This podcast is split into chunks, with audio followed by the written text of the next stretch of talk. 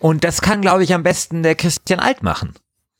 Äh, ich habe keine Ahnung, wovon du sprichst. Nachdem du passiv-aggressiv einfach nur so ein Ja in den Chat gegrunzt hast, auf diesen Vorschlag. Hast du, Manu, alles verstanden? Nee, aber ich habe ich hab schon abgeschaltet, als er ganz am Anfang gesagt hat, es ist wie Pokémon. Also von daher.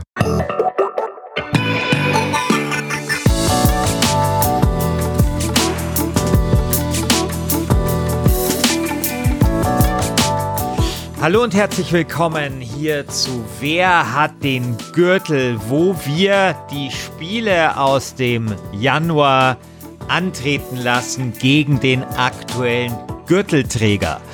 Bei mir im Internet sind Manuel Fritsch von äh, Insat Moin. Ding, ding, ding, ding. Der, der Feuersalamander aus Freiburg. Und der Maulwurf aus Mainz, den begrüße ich natürlich auch wieder, Christian Alt. Hallo Christian. Ja, hallo, hallo. Hallo. Ich komme ja nicht aus Mainz, ich habe da nur sehr lange gelebt. Aber okay, ist okay. Lass ich dir durchgehen. Wir sind ja nur ein paar, ein paar Jahre befreundet, Christian. Ich lasse dir das durchgehen. Was bist du denn, der, der Marder aus München, oder? Ja, genau, der Marder aus München. Dann, äh, ja, genau. So. Genau. Nicht zu vergessen, Christian Schiffer. Schönen guten Morgen. Ja. Guten Hi. Morgen. Vielleicht äh, ganz am Anfang. Ich habe eine Seite letztes eingerichtet, so eine Wiki-Seite, wo ich mal alle Gürtelträger eingetragen habe. Und das passt ganz gut, weil aus dieser Übersicht geht hervor, dass wir einen neuen Rekordgürtelträger haben, nämlich den Tapir aus Tallinn Disco Elysium. Disco Elysium hat jetzt das dritte Mal hintereinander den Gürtel geholt. Das ist mehr als jedes andere Spiel in der langen und äh, ehrvollen, ehr, ehrf ehrfurchtsgebietenden Geschichte von äh, Wer hat den Gürtel. Und Disco Elysium hat nicht nur diesen Rekord aufgestellt, sondern im Dezember 2019 mit 65% Stimmenanteil gewonnen. Das ist der höchste Stimmenanteil, den, mit dem jemals ein Spiel den Gürtel errungen oder verteidigt hat. Herzlichen Glückwunsch nach Tallinn, kann ich da nur sagen. Das ist, das ist eh sehr interessant bei dieser Übersicht. Wer hat den Gürtel? Wusstet ihr, dass im Juni 2019 hat Anno 1800 haben 22 Prozent gereicht, um Gürtelträger zu werden. Wahnsinn, das war ein sehr krass, ausgeglichenes Feld damals noch, ja. ja, wobei das, also wenn ich mir dann, ich habe auch die ganzen Vornabstimmungen ähm, verlinkt, also man kann einfach Ding. Ich meine, auf Platz zwei waren Super Mario Maker 2 und auf Platz mhm. drei Judgment, also und auf Platz vier Cadence of Blue. also das sind jetzt eigentlich of gar nicht. Hyrule, Christian. Ja. Cadence of Hyrule. Dieses Tanzspiel war das. Ja. Das Zelda-Tanzspiel. Ja. ja. Aber, aber ich finde das, also ich meine, es sind jetzt nicht so die Megabrecher. Also ich fand, mhm. das ist echt ein interessanter Monat. Also dafür, dass, also Anno E, äh, ein gutes Pferd springt knapp, einmal mit 22, mit 28 Prozent den Gürtel geholt und ihn dann mit 22 Prozent verteidigt, um dann eben in der legendären Abstimmung im Juli 2019 gegen Fire Emblem Three Houses auszuscheiden. Fire Emblem Three Houses, das wiederum äh, dann äh, danach sang- und klanglos mit äh, 5% der Gürtelträger war, der am schlechtesten abgeschnitten hat und mit den wenigsten Stimmen quasi dann danach ausgeschieden ist. Womit wir jetzt über diese kleine statistische äh, Vergangenheitsreise, äh, Reise in die Vergangenheit, auch schon mehr oder weniger, glaube ich, das Prinzip von wer hat den Gürtel erläutert hätten. Ja. Oder? Ich glaube zumindest ähm, sehr grob. Also wir dreht, wir lassen alle Spiele aus dem Januar antreten gegen den aktuellen Champion. Das habt ihr ja gerade schon gehört, äh, Disco ja. Elysium. Und äh, das wird Monat für Monat hier in Kooperation zwischen Insert Moin, also es läuft bei uns im Feed und natürlich auch bei euch im Feed bei Last Game Standing laufen. Dieses äh, wunderschöne Kooperationsformat hat dann im äh, Februar angefangen mit Slay the Spire und Disco Elysium hat äh, diesen Titel, wo ich ja gedacht habe, dass der wirklich ein bisschen länger durchhält, dann tatsächlich jetzt den Rekord abgerungen und ist damit auch der erste Titel, der äh, in, ins nächste Jahr rüber äh, es, es rüber geschafft hat. Ein Spiel aus 2019 genau. tritt gegen die Spiele aus 2020 an. Genau, wir müssen vielleicht am Anfang eine kleine äh, Regeländerung verkünden. Und das kann, glaube ich, am besten der Christian Alt machen. Äh, ich habe keine Ahnung, wovon du sprichst. Äh, ja, wir haben ein, wir haben, wir hatten bisher die Regelung, dass wir Spiele immer dann äh, überhaupt um den Gürtel kämpfen lassen, wenn sie erschienen erschienen sind. Unabhängig davon, ob es eine Early Access Version oder irgendwas, sondern dass wir Spiele erst dann antreten lassen, wenn sie offiziell erschienen sind. Und das haben wir aufgrund Ach, von ich wusste dir. nicht, dass das eine offizielle ich wusste nicht, dass Natürlich. das eine offizielle Regelung Das ist. eine Regelung, nachdem du passiv-aggressiv einfach nur so ein Ja in den Chat gegrunzt hast, auf diesen Vorschlag. Ja, aber der Mann- Wusste ich nicht, dass das damit schon angenommen ist. Ja, natürlich ist damit, also das ist, das ist Ähm. ein Ja, ist, ist die größtmögliche Zustimmung, zu der ich im Facebook-Chat in der Lage bin. Das ist eine ganz harte Währung. Okay. Und der Manu hat doch auch zugestimmt. Ja, Ja, wir haben eben. nämlich gesagt, die Regelung ist nämlich folgende. Na also, jetzt Ähm, endlich. dass, dass ein Spiel ein Kampfgewicht haben muss. Und wenn wir sagen, es ist gürtelfähig, dann kann es beim Gürtel antreten. Also wir sind praktisch die, die asozialen Trainer, die mit einer Zigarre im Mund sagen, geh mal auf die Matte, lieber Junge. Und schicken dann das Spiel da hoch. Und wenn es sich dann beweist, dann kann es den Gürtel holen, aber es kann eben nur einmal auf die Matte und deswegen ist es eine, ein großes Risiko, Genau. Wenn ein Spiel dort schon antreten zu lassen. Das ist wie im Deutschen Computerspielpreis, wo man auch eine frühere Version einschicken kann und manchmal Genau. ist es nicht so schlau. Manchmal Genau. ist es vielleicht besser, seinen äh, Lieblingstitel erst später ins Rennen zu schicken. Genau. Christian Alt hat Genau. sich entschieden, Tamtam Alt das Kampfgewicht zu bescheinigen gegen, gegen, Genau. unsere, gegen unsere Einschätzung. Äh, das heißt, es ist noch, es ist noch im Early Access, es ist noch kein fertiges Spiel, aber Christian Alt ist sich sicher, der Januar ist der ideale Monat, um in den Ring zu steigen. Genau. Ja. Vielleicht fangen wir mit Äh, dem Spiel auch gleich an. Ja. Ja, das ist doch super. Also, ich habe im Januar ähm, nicht viel gespielt. Also, ihr, ihr wisst, äh, ich habe einen sehr, sehr hektischen Januar äh, hinter mir gehabt. Aber es gab immer ein Licht am Ende des Tunnels. Nach all der Arbeit kam ich zurück an meinen PC und habe dann dieses Spiel vorgefunden. Temtem. Ein Pokémon, ein richtig dreister Pokémon-Klon, äh, äh, Kickstarter finanziert. Und das klingt jetzt nicht besonders geil, wenn ich das so ankündige. Aber dieses Spiel sieht wunderschön aus. Es läuft flüssig wie Sau. Das, Kampf, äh, das äh, Kampfsystem ist sehr, sehr interessant und deutlich raffinierter als von po Pokémon. Und die Monster sind süß. So. Äh, ansonsten ist alles genau wie bei, äh, wie bei Pokémon. Also wirklich so eine Draufsicht, alles irgendwie in 3D, so wie jetzt bei Pokémon äh, Sword and Shield. Aber alles ein Stück geiler und es funktioniert auf dem PC mit schön 60 Frames in 4K. Kann ich da durchlaufen. Es sieht geil aus. Und es macht wirklich großen, großen Spaß, da seine kleinen Temtems zu trainieren. Also ein paar, ein paar Sachen für die Pokémon-Fans da draußen. Es gibt keine, keine Arenen, sondern die Arenen heißen Dojos. Es gibt keine Pokebälle, sondern Temtem-Karten, wo die Dinger gefangen sind. Es gibt keine, ähm, äh, ke- keine Poco Center, sondern so Pokémon Heilanstalten, äh, Dingsbums. Es ist alles da, was irgendwie im Pokémon-Spiel ist. Es ist wirklich dreist geklaut, aber sehr, sehr gut geklaut.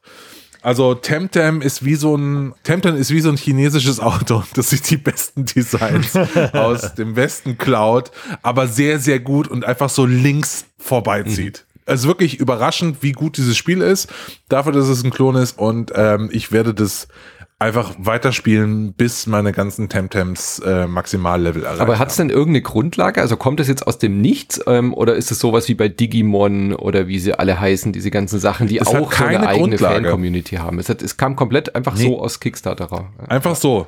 Einfach jemand hat gesagt, ich designe jetzt mal 150 kleine gibt süße keine. TV-Serie So, in irgendeinem uns unbekannten äh, Medienland oder so. Ja.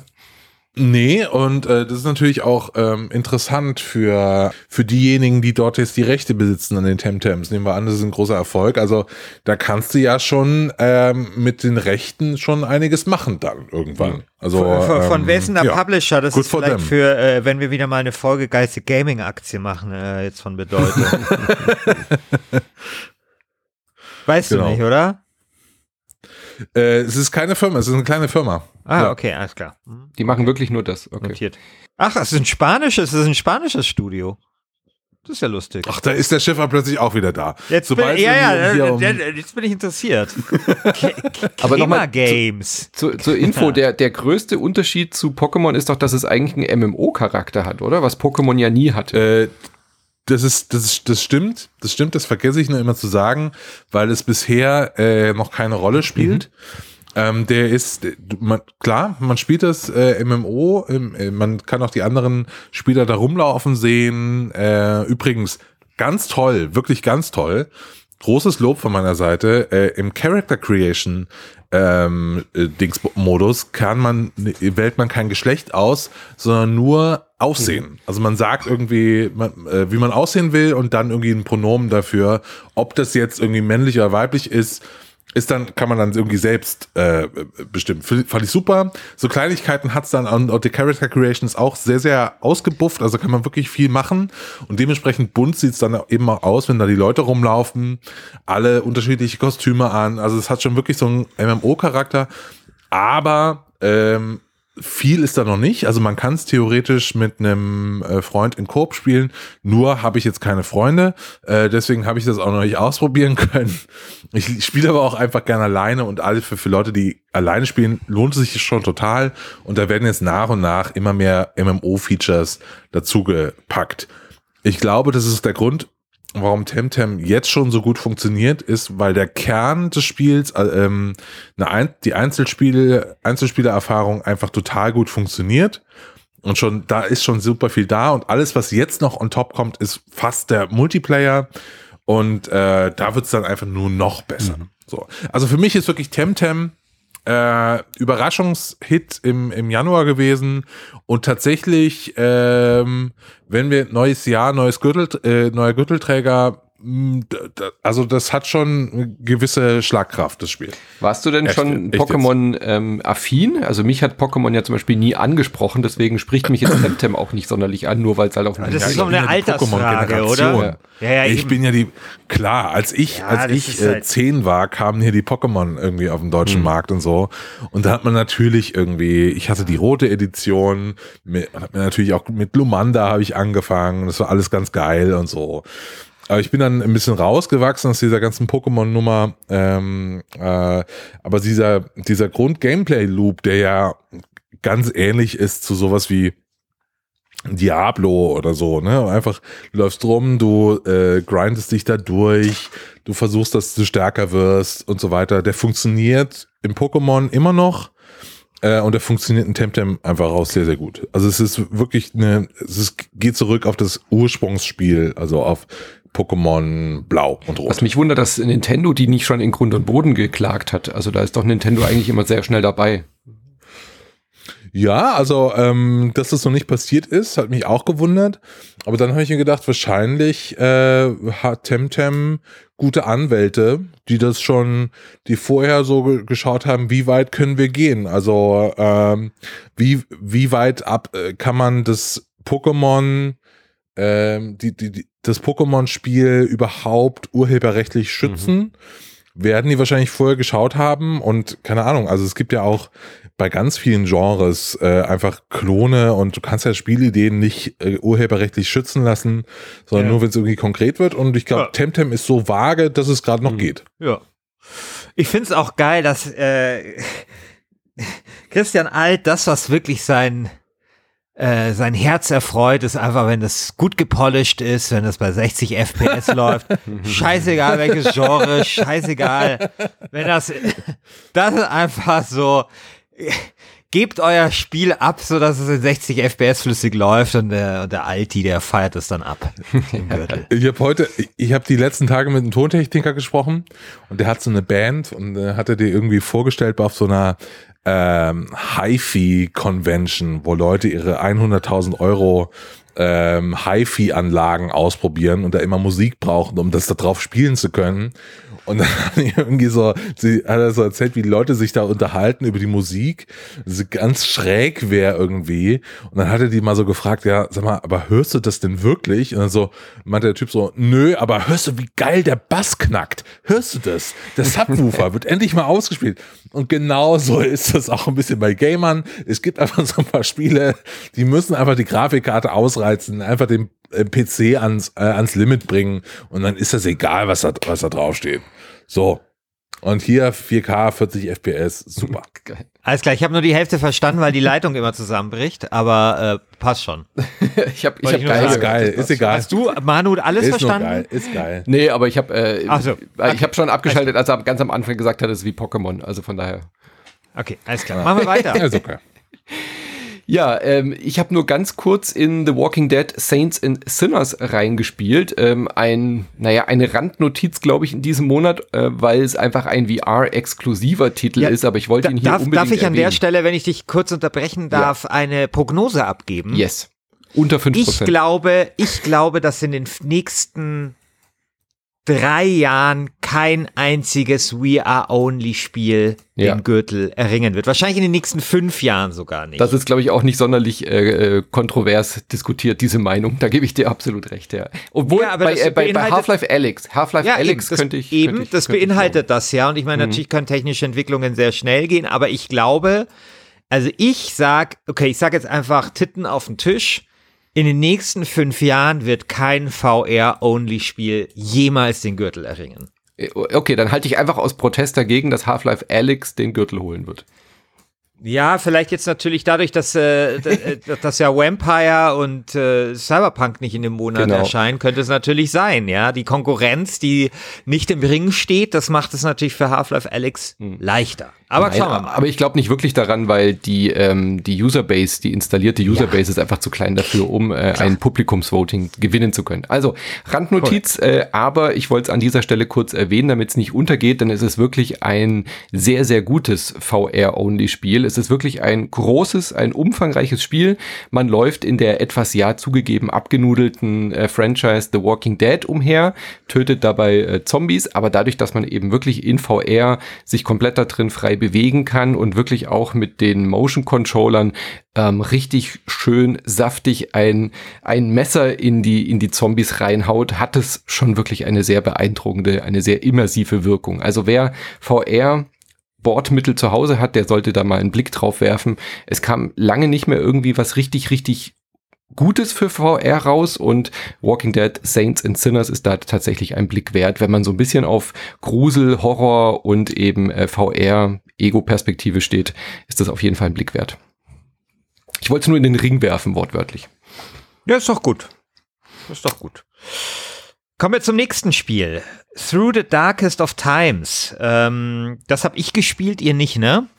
Ich habe nur auf der Gamescom nope. äh, mal die erste Stunde gespielt. Ich warte immer noch auf meinen äh, Review-Key, der noch nicht da ist. Ich freue mich aber sehr drauf. Also ähm, gleichzeitig habe ich ein bisschen Angst davor, aber ich äh, bin jetzt sehr gespannt, was du dazu sagen wirst. Äh, ich finde, du freust dich zu Recht darauf. Mir hat das Spiel sehr gut gefallen und ich möchte betonen, dass es mir nur nicht, nicht nur deswegen gut gefallen hat, weil ich irgendwie das Thema wichtig finde oder ich äh, es für ein wichtiges Spiel halte, sondern ich finde, es ist wirklich auch ein gutes Spiel. Also Through the Darkest of Times äh, von Paint Bucket Games aus Berlin ein äh, Strategiespiel, das den äh, zivilen Widerstand im Dritten Reich thematisiert. Man, ähm, ja, wenn man so möchte, managt man eine Widerstandsgruppe, die auch zusammengewürfelt ist aus äh, verschiedenen Charakteren äh, die einem nach und nach äh, ziemlich ans Herz wachsen und die auch immer so einen ideologisch unterschiedlichen Hintergrund haben. Also du hast dann Anarchisten, ich habe eine Anarchistin in der Gruppe gehabt, eine katholische Konservative, einen Kommunisten, ein, äh, einen Sozialdemokraten und so weiter, die auch unterschiedliche Fähigkeiten haben. Das Spiel ist das erste Spiel, dem es erlaubt worden ist, Hakenkreuze zu benutzen in Deutschland. Es ist nicht das erste Spiel, das mit Hakenkreuzen erscheinen durfte. Das war dieses Wolfenstein, aber es war, glaube ich, damals das erste Spiel, dem es erlaubt worden ist. Es mhm. ist nur später rausgekommen. USK 12. Genau. Und genau, und es nutzt auch diese neuen Freiheiten, wie ich finde, sehr, sehr gut. Und es ist natürlich einfach, sage ich mal, ein Spiel, was so ein bisschen, ähm, was nicht jetzt vielleicht direkt Spaß macht, aber einfach sehr gut unterhält trotzdem, ja, so ähnlich wie halt Schindlers Liste jetzt auch nicht mega viel Spaß macht und trotzdem gut unterhält. Ähm, die Mechanik ist so, dass die so ein bisschen Brettspielhaft ist. Man schickt so seine Leute äh, zu verschiedenen Missionen und kriegt dann immer das Ergebnis. Und mein Gott, du musst erstmal die zum Papierkaufen schicken und den anderen schickst du irgendwie zum Geld sammeln und dann hoffst du, dass die nicht erwischt wird beim Papierkaufen und irgendwann kannst du ein Flugblatt, äh, Flugblätter drucken und solche Sachen. Und das Ganze wird dann aber zusammengehalten und das ist dann auch so die eigentliche Stärke von dem Spiel von so Szenen, so dokumentarischen, also äh, nicht dokumentarisch, aber erzählerischen Szenen, die halt so äh, Dinge, äh, Kapitel aus der damaligen Zeit erzählen, also äh, Reichspogromnacht, ähm, solche Sachen. Und ich finde, dass das in dieser Kombination aus diesem Brettspielhaften und eben diesen Szenen, wo man auch Entscheidungen äh, treffen muss, ähm, sehr, sehr gut funktioniert und die Mechanik, die ein bisschen repetitiv ist, es wird auch immer wieder kritisiert, aber die Me Mechanik, die, die transportiert ziemlich schön, wie so diese, ähm, ja, wie so diese äh, Möglichkeiten und die, die Spielräume, die diese Widerstandsgruppe hat, halt immer mehr eingeschränkt werden, je krasser einfach dieses Regime gegen äh, Abweichler und Oppositionelle vorgeht. Und es ist, finde ich, ein Spiel, wenn man das durchspielt, bei dem man sehr viel lernt, also wirklich so an Faktenwissen, aber dass eben so diese Mittel des Mediums Computerspiel eben sehr gut einsetzt, um eben etwas darüber hinaus zu erzählen und ein Gefühl zu erzeugen. Und das finde ich ist schon etwas Besonderes, weil ich mir nicht vorstellen kann, dass so wie das gemacht worden ist, jetzt in einem anderen Medium erscheinen könnte. Und das ist ja etwas, was ich finde, also wir hatten ja damals diskutiert über, was war das? Äh, ähm, Mosaik oder sowas, mhm. ja, wo ich so denke, das könnte genauso gut ein Film sein. Das ist da eben nicht so. Und ähm, ja, also ich finde wirklich äh, ein Kompliment an die Macher. Ich finde das sehr, sehr gelungen, muss mhm. ich sagen. Ja, ich freue mich, weil, wie gesagt, auch jetzt nach deinen Ausführungen sehr drauf, weil genau das hatte ich mir auch erhofft, dass es halt was macht, was nur dieses Medium schafft. Also eben diese Verbindung, ähm, selber da auch was entscheiden und machen zu können, ja.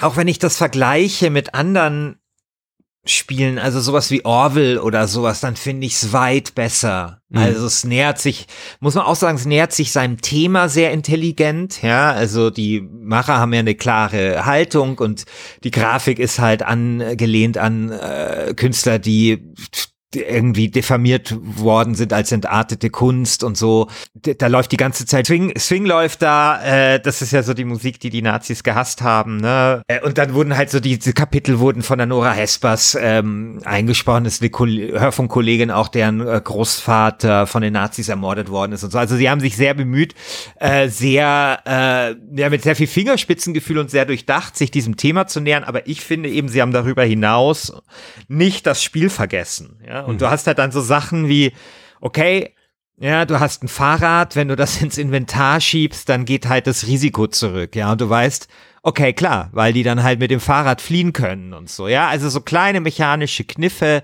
und es, also, das reißt jetzt mechanisch keine Bäume aus. Ist jetzt nicht irgendwie, weiß nicht, Civilization äh, 6 als äh, mhm. Widerstandsspiel oder sowas, ja, aber ähm, die Mechanik tut das, was sie tun soll und sie unterstreicht halt, finde ich, sehr sanft und sehr nachvollziehbar das, was das Spiel dir erzählt. Und das gefällt mir ziemlich gut. Schön. Titelkandidat? Das weiß ich nicht. Also das weiß ich nicht. Es ist, es macht es, es ist natürlich schon so, dass es das, dass es ein bisschen schwer vergleichbar ist. Ja, also es ist, es ist ja jetzt kein Serious Game oder so, aber es ist halt einfach ein Spiel, das andere ähm, Knöpfe bei dir drückt. Hm. Ja, oder andere Knöpfe auch als Disco Elysium. Ähm, aber das, was es machen will, das finde ich, macht es einfach sehr, sehr gut. Und mir persönlich hat es gefallen. Und das muss ich dazu sagen, also weil wir hatten ja auch im Forum so ein bisschen die Diskussion mit Kunst und so, hey, ich bin wirklich der Erste, der Kunstscheiße anprangert, wenn man Kunstscheiße anprangern muss. Mhm. Und ich geißle Kunstscheiße. Aber das, damit hat man es, finde ich, im vorliegenden Fall einfach nicht zu tun. Sondern ich finde, es ist ein Spiel, das einfach die Mechanik, klar, wie gesagt, äh, ist jetzt nicht, ist jetzt nicht Anstoß, es ist nicht so eine geile Mechanik wie ein Anstoß 2 oh Gott. So, ja. Aber, oh sorry, ja. Aber die Mechanik, die Mechanik tut das, was sie tun soll. Und äh, das finde ich vollkommen okay. Okay. Ja. Also du sagst also, ähm, wenn Through the Darkest of Time so einen zerknautschten Fußball hätte und so eine geile äh, 10, 10 Bildschirm äh, Spiel, Spielmechanik, dann wäre es einfach ein 90er. Oh also für unsere Insert Moin-Hörerschaft, das ist eine, eine alte Fehde zwischen den zwei Christians, äh, dieses äh, unsägliche Anstoß 2-Thema. Ich würde sagen, wir. Moment, Anstoß 2, ich finde, egal, wurscht. Hört ja. euch die Folge dazu an. Anstoß 2 gegen, was war der? Das ist eine gute Folge. Ja. Äh, gegen, gegen, gegen, gegen Red Dead Redemption. Wo der, wo der, wo der, wo der Christian ganz raffiniert Red Dead Redemption als besten zweiten Teil nominiert hat, weil Red Dead Redemption ja ein Sequel ist, wobei dann, wobei dann die Programmierer selbst gesagt haben, dass es kein Sequel ist. Das, das war so. Das war einer der geschicktesten Schachzüge in der, im Podcast-Business. Ja, ja. ja also das war, das, sorry, das war der, das war der FDP-Move. Und da, der FDP-Move in der Last Game Standing, das Mega-Eigentor. Ja. Sorry. Okay. Gut, kommen wir zu einem äh, ganz, ganz anderen Spiel, Journey to the Savage Planet. Das haben der Herr Alt und ich gespielt und es könnte bunter, glaube ich, nicht sein. Also ähm, ja. es ist ein auch ein Indie-Spiel. Es ist ein Überraschungshit, würde ich auch sagen. Also das hat's dann vielleicht mit Temtem auch äh, gemein. Ich hatte das überhaupt gar nicht auf dem Schirm. Hab dann mal so einen weirden mhm. Trailer gesehen, hab dann den Key angefordert, hab da reingespielt und konnte mich fast überhaupt nicht mehr davon lösen. Herr Alt, ging das dir auch so? Ja, ich hätte wirklich großen Spaß damit. Also mich kriegt man ganz leicht damit, äh, wenn man sagt, das ist wie Douglas Adams, so, dann, dann habe ich immer so ein Grundinteresse. Mhm. Mhm. Dann schaue ich mir das an und dann oft finde ich es aber nicht so witzig wie Douglas mhm. Adams. Und dann denke ich, denk ich mir so, oh, ihr habt es irgendwie gewollt und nicht gekonnt und so. Aber tatsächlich Journey to the Savage Planet ähm, ist das, äh, was hier die Outer Worlds hätte sein können vom Humor her. Mhm. Ah, okay. Weil die Outer Worlds wurde ja immer gelo gelobt dafür, wie toll das geschrieben ist und so und welche, welche absurden, ähm, welche absurden Welt man da lebt mit äh, Mega Corporations und so. Aber Journey to the Savage Planet erfüllt das tatsächlich ein bisschen besser, weil man, es geht darum, dass man von der viertbesten Raumfahrtgesellschaft so ähm, angestellt wurde, äh, um diesen Planeten zu erkunden. Und es gibt dann auch ganz viele Videos mit dem CEO dieser Firma, der so eine Halbglatze trägt, immer mit immer zu dir spricht und äh, sehr, sehr, sehr, sehr weird ist einfach. Und ähm, der, der gibt dir praktisch deine Aufträge in so Videoform und tatsächlich in einem Raumschiff hast du dann auch noch so Werbung äh, von der Erde, von anderen viertbesten Unternehmen und äh, mit, mit sehr, sehr absurden äh, Werbeclips. Einer ist zum Beispiel für so, das heißt Meat Buddy, wo man einfach aus Fleischresten sich doch einen menschlichen äh, Freund machen kann in so acht Stunden, in so, wie so einem Brotbackautomat, kommt da so ein Freund raus, dann Meat Buddy und so. Also es ist wirklich absurd, grotesk und macht total Spaß, einfach so diese Sachen zu schauen und parallel kommuniziert man die ganze Zeit mit einer äh, mit einer KI, ähm, ich habe gerade den Namen vergessen, Ava oder sowas. Und diese KI ist ähm, super bissig, zynisch. Es geht, äh, es geht darum, irgendwie die Ressourcen dieses Planeten auszusaugen, damit man irgendwie sein Ziel erreicht. Und gleichzeitig ist alles Leben, was du auf diesem Planeten äh, siehst, irgendwie entweder majestätisch oder total süß. Also die erste Mission geht es darum, Kohlenstoff zu finden, um irgendwas wieder ans, ans Laufen zu kriegen. Und Kohlenstoff kriegst du nur, indem du die süßesten Viecher aller Zeiten einfach tötest. Ja. So mit deiner bloßen Hand musst du die dann so wegschlagen und so. Das ist schon sehr, sehr bitter, aber spricht auch dann viel für dieses Spiel.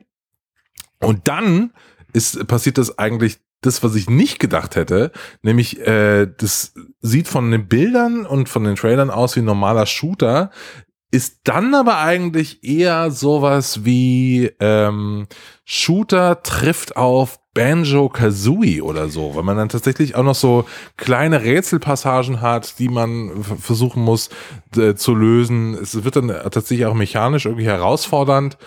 Ähm, und es macht total Spaß, irgendwie diesen Planeten zu erkunden. Ja, also man muss sich das so ein bisschen vorstellen. Es, es hat die Optik und die Ästhetik, haben wir schon gesagt, es ist sehr bunt von äh, No Man's Sky. Ja, also auf so, du landest auf irgendeinem Planeten von No. Man's Sky, aber das ist die gesamte Spielwelt. Also du hast einen Planeten äh, mit verschiedenen äh, die Landschaftstypen. Also du hast ein bisschen eine Schneelandschaft, dann so eine Dschungellandschaft, aber relativ überschaubar, relativ klein. Trotzdem verläuft man sich die ganze Zeit. Und ich dachte auch, das geht eher so in die Ressourcen sammeln Shooter-Ecke aber dann hat's mich völlig überrascht. Bereits so nach ein, zwei Stunden, wenn du drin bist, merkst du, das ist eigentlich äh, eher wie Metroid Prime oder wie so ein 3D-Jump'n'Run. Mhm. Also ich habe mich dann über, über Abhänge geschwungen. Du findest dann halt immer wieder auch mit gewissen äh, Missionstypen, die du erledigst, bekommst du dann, was weiß ich, äh, so, so ein Schwungseil und kannst dich dann halt irgendwie an so, an so bestimmten Lianen festhangeln und so weiter. Also so wie bei so einem klassischen Metroidvania bekommst du neue Ausrüstungsgegenstände, findest einen Double Jump, findest eben diese Hookline und so weiter und kannst kannst dann an neue Gebiete vordringen, um dann dort auch wieder neue Missionen anzunehmen und zu erledigen. Unfassbar motivierend und dieses, was mich an Metroid Prime erinnert, ist eben dieses diese unbekannte Welt und man scannt alles. Und man schaltet immer in so einen Scanner-Modus um und erforscht dann diese Welt und findet mehr und mehr über diese, über diese Landschaft heraus. Und auch das, was du gesagt hast, es trägt einfach wunderbar diese geschwätzige Drohne. Man kann sogar in dem äh, Hauptmenü einstellen, wie geschwätzig diese Drohne ist. Also falls es einen nervt, kann man es auch runterdrehen. Finde ich total sympathisch. Und man kann es im Koop spielen. Also habe ich gestern mit der Anne gemacht, ähm, haben wir zusammen bei ihr im Twitch-Kanal ähm, gespielt. Das geht wunderbar. Also auch zu zweit einfach rumrennen. Jeder ähm, sucht so ein bisschen seine Ressourcen und Missionen. Sehr zu empfehlen. Hat mich wirklich sehr überrascht. Ja, Journey to the Savage Planet, äh, wirklich so, ähm, man muss dazu sagen, ähm, es ist nicht lang. Es dauert so fünf bis sechs Stunden oder so. Und dann hat man das auch durch. Ich habe es noch nicht durch, aber ich merke schon, äh, ich, ich nähere mich dem Ende, spürt man einfach. Äh, aber diese fünf bis sechs Stunden machen total viel Spaß. Es ist ähm, keine, es ist keine schwere mhm. Kost mhm. äh, und ich hätte, habe wirklich Bock, da jetzt noch das zu Ende zu spielen und dann denke ich mir, cool, war ein super nettes Spiel und freue mich auf Teil zwei. Ja. Also so. Ja, aber es ist ein Gürtel glaube, in diesem Monat tatsächlich. Ja ah, würde ja. ich sagen. Okay. Habe ich ein gutes Bauchgefühl, Interessant. dass das Gut. einige aus der Community auch total feiern. Das glaube ich auch. Ja. Also es ist wirklich. Ähm ich finde es auch interessant. Also es sieht irgendwie echt, äh, sieht äh, irgendwie, hm. sieht gut aus. Ich finde auch, ich finde es auch schön, dass dieser, also wir haben jetzt mit Outer Worlds und und dem jetzt irgendwie, ich finde, ich finde es geil, dass dieser palpige ja. Grafik-Design-Stil jetzt immer mehr in so in so Spiele äh, ein Einzug hält. Ich habe letztens so eine, so eine Sendung über Isaac Asimov gemacht. Und da spielte das alles so ein bisschen eine Rolle. Und äh, seitdem habe ich mich so ein bisschen in diesen Stil verliebt. Und davon würde ich gerne mehr sehen. Gut, ähm, Dr. Kawashimas Gehirnjogging habe ich jetzt nicht wirklich äh, auf die Liste gesetzt. Ich habe es äh, mal angefangen, dann hat das Spiel mir den ersten Test abgefragt und dann hat es gesagt, mein geistiges Alter sei 77 und dann habe ich die äh, Switch in die Ecke gepfeffert und seitdem nicht mehr weitergespielt. Äh, ich, ich muss, ich habe so viele Fragen, Manu. Also ich habe so viele Fragen. Äh, ich dachte, Dr. Kawashima wäre so ein Ding gewesen, 2007 vor der Finanzkrise. Da war noch nicht mal Obama US-Präsident. Also es ist so ewig weit her.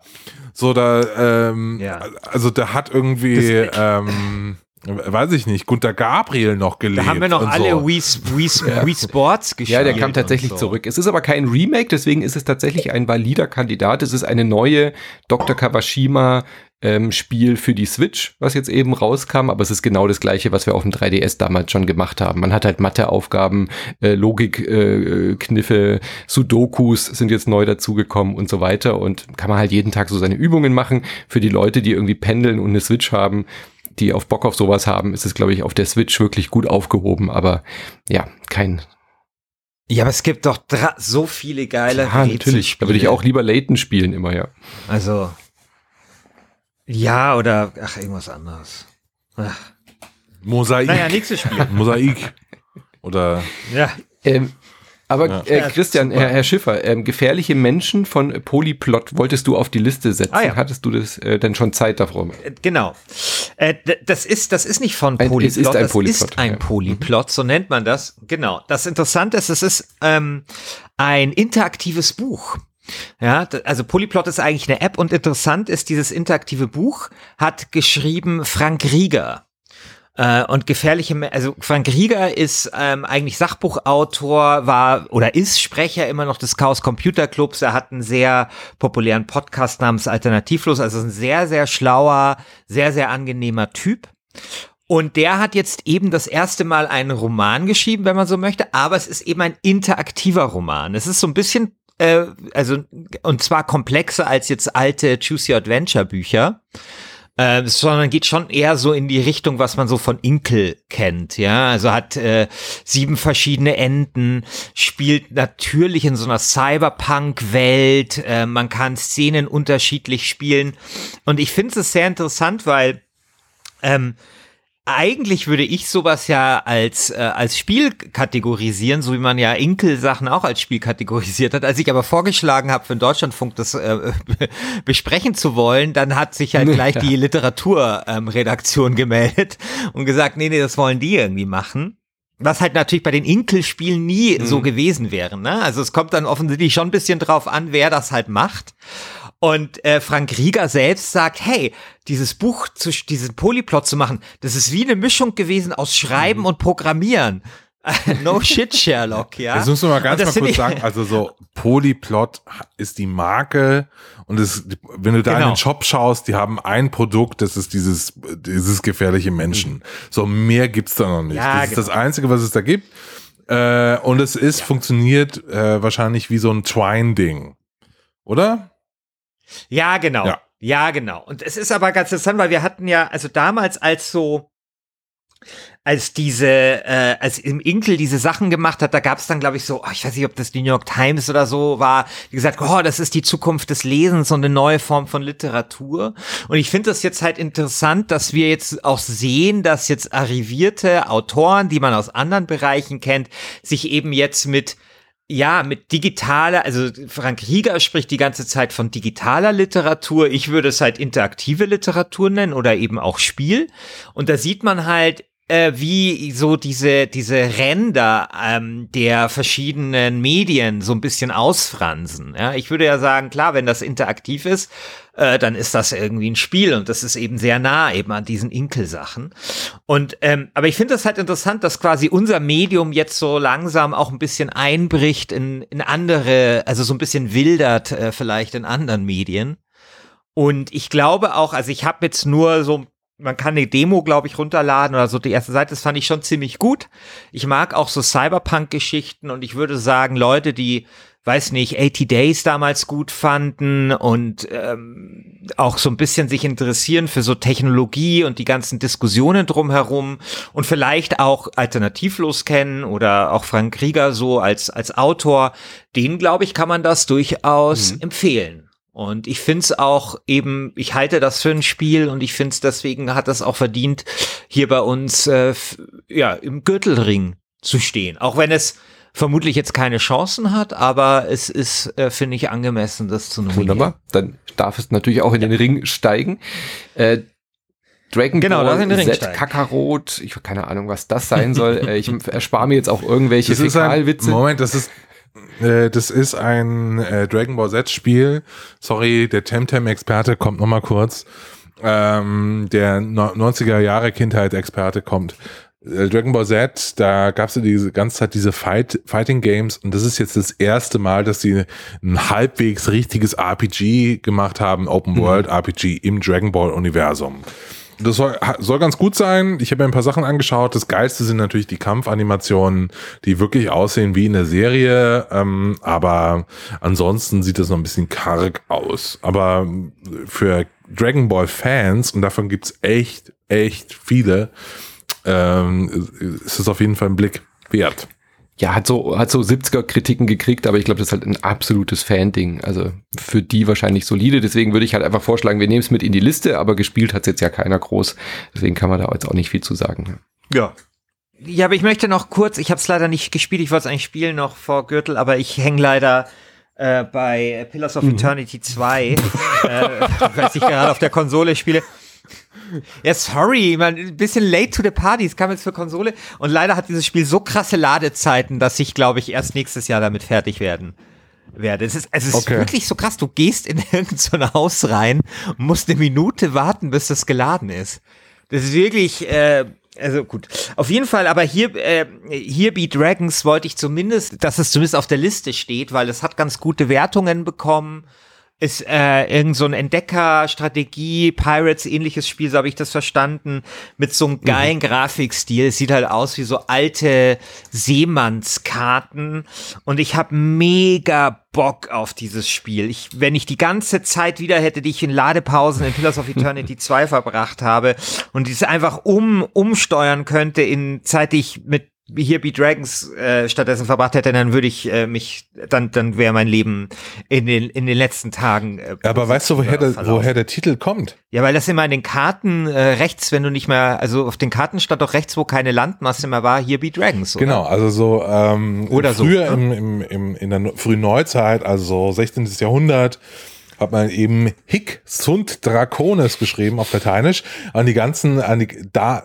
in die Gebiete, die man einfach noch nicht erforscht hat, hat man gesagt, ja, hier sind Drachen. Und hat man also Drachen hingemalt und so andere Fabelwesen, so Seeschlangen, Seemonster und so weiter. Äh, und es ist dann einfach Drachenland, so wie, so wie Fledermausland ja. oder so aus, ähm, äh, genau, also es ist einfach Drachenland. Cool, oder? Genau. Also das ist wirklich, also da würde mich auch in der Community interessieren, wenn das jemand gespielt hat, vielleicht äh, schreiben, wie er es fand, weil irgendwie sieht das interessant aus und ich meine, es ist ein Schiff, äh, Fisch, äh, ein Spiel, das hat Schiffe und ich, die Schiffe machen ja wirklich jedes Spiel besser. Also es ist, meine, es ist vor allem auch ein satirische, satirisches und, Spiel, habe ich gelesen, und es ist rundenstrategisch. Ja, äh, also von daher werde ich mir das, glaube ich, auch mal anschauen. Ja, na, na eben. Und das erinnert mich auch so ein bisschen an also äh, zum Beispiel, was war denn das äh, Loading in, in West, Loathing. Western Loading, mhm. dieses äh, Rollenspiel? Loathing, genau. Wie hieß denn das nochmal? Also das war auch so ein Satire-RPG. Das fand ich auch schon so West nett. Of Loathing ich ich, ich stelle mir ja. so ein bisschen vor, dass ja, genau, genau. Das fand ich super. Und ich glaube, so ein Spiel, was sich nicht so ernst nimmt, cooler Name, cooler Grafikstil, rundenbasierende Kämpfe, Schiffe, sorry, das könnte möglicherweise das beste Spiel der Welt sein. Deswegen muss es auf die ich Liste. Ich würde sagen, so, wenn wir jetzt schon über. Und 60 FPS. Und lieber Christian, in 60 FPS sieht das echt geil aus. So, jetzt, jetzt, jetzt kriegt es auch noch deine Stimme. Sehr gut. Ähm, ich würde würd sagen, also wenn wir hier schon über äh, Here Be Dragons sprechen, müssen wir auch noch über den größten Fuck-up des letzten Monats sprechen. Und zwar Warcraft ja, 3 Reforged. Oh Gott, ja. Habt ihr das mitbekommen? Es darf zwar nicht auf die Liste, aber wir können gerne darüber sprechen. Was für ein äh, Fuck-up von Blizzard. Ja. Also so, Blizzard ja, fängt sich einfach nicht mehr. Äh, das Remake, Remaster ist erschienen letzten Monat von Warcraft 3 und äh, ungefähr alles, was sie versprochen hatten, in vielen Trailern, ist rausgeflogen. Also wirklich neu designte Zwischensequenzen, die in Ingame-Grafik schon ger einmal gerendert waren und schon in Trailern drin waren, sind jetzt wieder raus und es sieht eigentlich so aus wie das alte Spiel, nur ein bisschen hübscher. hübscher. Es funktioniert äh, nicht, Leute haben Probleme ohne Ende ähm, und äh, die also es ist ein riesiger Fuck-up einfach nur, weil Blizzard das anscheinend ausgelagert hat an irgendeinen Malais äh, Malaisi Studio. malaysisches Studio. Genau, in Malaysia, ja. genau. Äh, haben die das ausgelagert und Alter. die kriegen das nicht wirklich hin. Und es ist jetzt schon der dritte Fuck-up in Folge von, von Blizzard. Also nach Don't You Guys Have Phones äh, über, äh, äh, über Debakel mit, äh, mit Diablo 2 Remaster das, und so weiter. Das Hearthstone-Debakel nicht Warcraft, vergessen. Ja. Das Hearthstone-Debakel, also stimmt, genau, Blitzchung und so, also so wirklich Blizzard kriegt es nicht hin und sollten wir Kennt ihr, noch, kennt ihr das noch aus der Formel 1, wo es ähm, die Fahrerwertung gab und dann gab es immer noch die Konstrukteurswertung. Oh, ja. Wenn wir irgendwann mal, wir können ja am Ende des Jahres mal so ein Jahresgürtel für den besten Spielestudios machen und äh, mal sehen, wie Blizzard da abschneiden würde in der äh, Gürtel-Konstrukteurswertung. Ja, das ist geil. Da haben sie sich echt nicht das mit Ruhm bekleckert. Ja, vor allem, ich verstehe auch nicht, was das dann Ganze soll. Also, nee. wenn man schon so ein äh, heiß geliebtes Spiel, ich meine, das hat ja bis heute eine unfassbare Fanbase, dieses Warcraft, gilt ja für viele auch als eins der besten ja. Spiel, äh, die besten Story-Kampagne, die, die je ein PC-Spiel hatte. Und jetzt haben sie es tatsächlich geschafft, mit diesem Reforged ähm, die Massen so dermaßen zu emotionalisieren, kritisieren, dass es jetzt das schlecht bewerteste PC-Spiel auf Metacritics ist. Das, also, weißt du, so wutentbrannt sind die Leute jetzt. Aber ich finde, ich verstehe, ich verstehe nicht, wie, also es ist ja nicht das erste Mal, dass ja, also dass es Probleme gibt hm. mit alten Marken, so. Also ich verstehe nicht, wie, wie man das so Vor allem Blizzard waren doch immer bekannt dafür, also dass sie halt so lange die, schleifen, um das Produkt dann wirklich rund und gut zu machen. Ansonsten ja, ja, genau. machen sie es halt gar nicht. Und ich verstehe nicht, wo ja. da auf einmal dieser, dieser Bruch herkommt, zu sagen, na gut, dann werfen wir halt so ein halbgares Ding auf den Markt für einer unserer ehemals wichtigsten Marken. Also wenn sie das Geld nicht investieren wollen, dann hätten sie es doch auch gar nicht machen müssen. Aber so eine halbgare Nummer, so ein Coitus Interruptus, erst diese, diese neuen, diese neuen Sequenzen anzukündigen und alle heiß zu machen und dann aber irgendwie hier den, äh, wortwörtlich den Schwanz einzuziehen, das geht ja überhaupt gar nicht. Also dann hätten sie es lieber gleich canceln müssen. Okay. Ja. D ja. Das ist wie äh, Thüringen, äh, Quatsch. die sind alle noch geprägt von diesem Ereignis ja. gestern. Egal. Ähm, ich glaube, mehr ist im Januar nicht rausgekommen, nee, oder? Nee. Also der Januar war ein äh, sehr, sehr karger Monat, der nur also, durch die helle Sonne Temtems aufgehellt wurde. Ja, und von Dingen. Und äh, was ja übrigens im Januar war doch auch dieses Tennisspiel, AO Tennis. Warum ist es so schwer, ein gutes mhm. Tennisspiel zu machen? Kann, kann mir das doch nur Virtual Tennis machen. Also ich glaube seit, seit seit seit seit seit Great Courts 2, ja, ist kein gutes Tennis mehr erschienen. Gefällt dir Virtual Tennis nicht? Das ist wirklich Virtual Tennis? Was? Äh, Topspin, Topspin meine ich. Weiß ich nicht. Du hattest keinen keinen Dreamcast. Ja, also auf der Konsole gab es ja ein paar. Topspin war auch nee. super.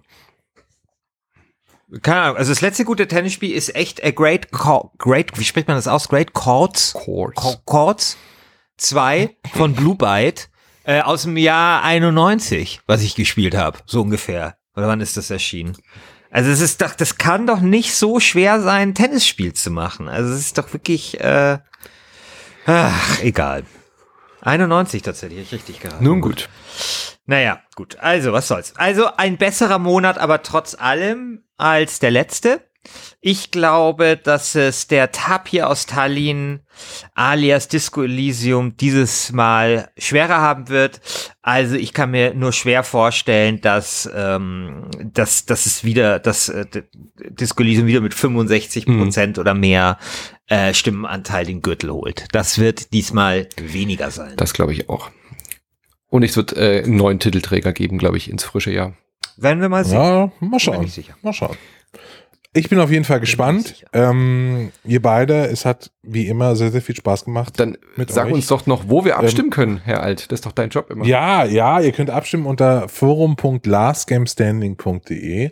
Da sind schon ganz viele andere tolle Menschen, ähm, die nur darauf warten, äh, dass ihr mit ihnen in Kontakt tretet. Heiße Singles aus eurer Nähe warten auf euch. ähm, äh, nee, ist wirklich eine ganz, ganz, äh, ganz, ganz nette Community.